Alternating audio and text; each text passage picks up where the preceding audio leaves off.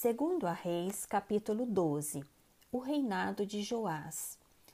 No ano sétimo de Jeú, começou Joás a reinar, e quarenta anos reinou em Jerusalém. Era o nome de sua mãe Zíbia, de Berseba. Fez Joás o que era reto perante o Senhor, todos os dias em que o sacerdote Joiada o dirigia. Tão somente os altos não se tiraram, e o povo ainda sacrificava e queimava incenso nos altos. Disse Joás aos sacerdotes: Todo o dinheiro das coisas santas que se trouxer à casa do Senhor, a saber, a taxa pessoal, o resgate de pessoas segundo a sua avaliação, e todo o dinheiro que cada um trouxer voluntariamente para a casa do Senhor, recebam-no os sacerdotes, cada um dos seus conhecidos, e eles reparem os estragos da casa onde quer que se encontrem.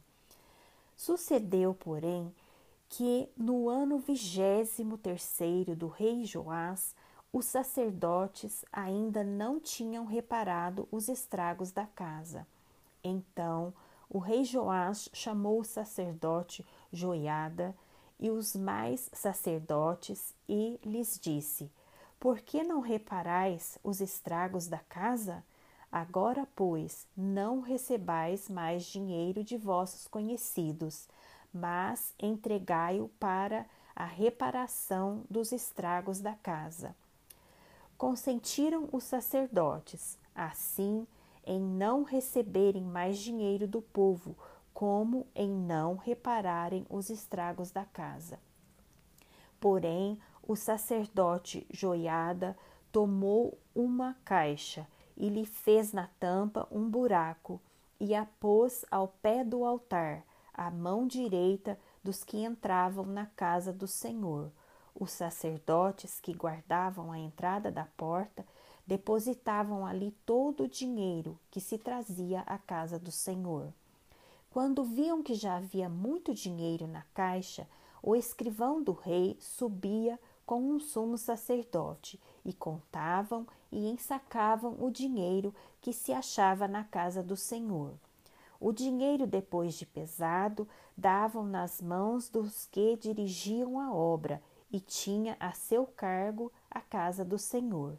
Estes pagavam aos carpinteiros e aos edificadores que reparavam a casa do Senhor, como também aos pedreiros e aos cabouqueiros que compravam madeira e pedras lavradas para repararem os estragos da casa do Senhor e custeavam todo o necessário para a conservação da casa do Senhor.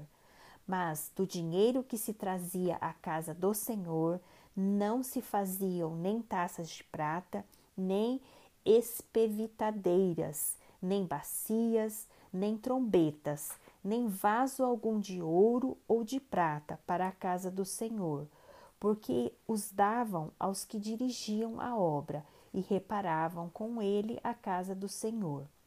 Também não pediam contas aos homens em cujas mãos entregavam aquele dinheiro, para o dar aos que faziam a obra, porque procediam com fidelidade.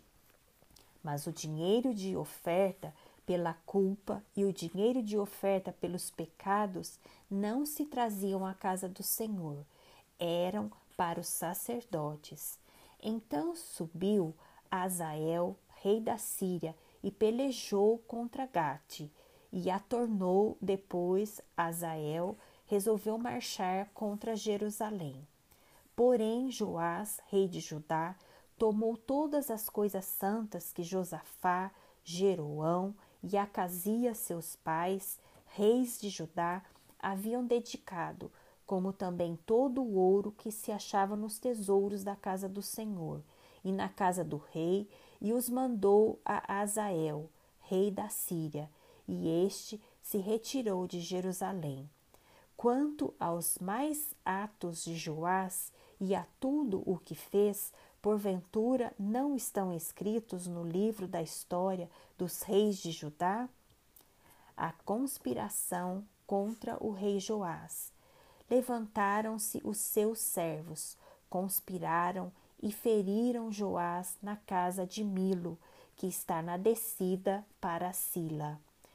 Porque Josacar, filho de Simeate, e Josabade, filho de Samea, seus servos, o feriram e morreu, e o sepultaram com seus pais na cidade de Davi, e Amazias, seu filho, reinou em seu lugar.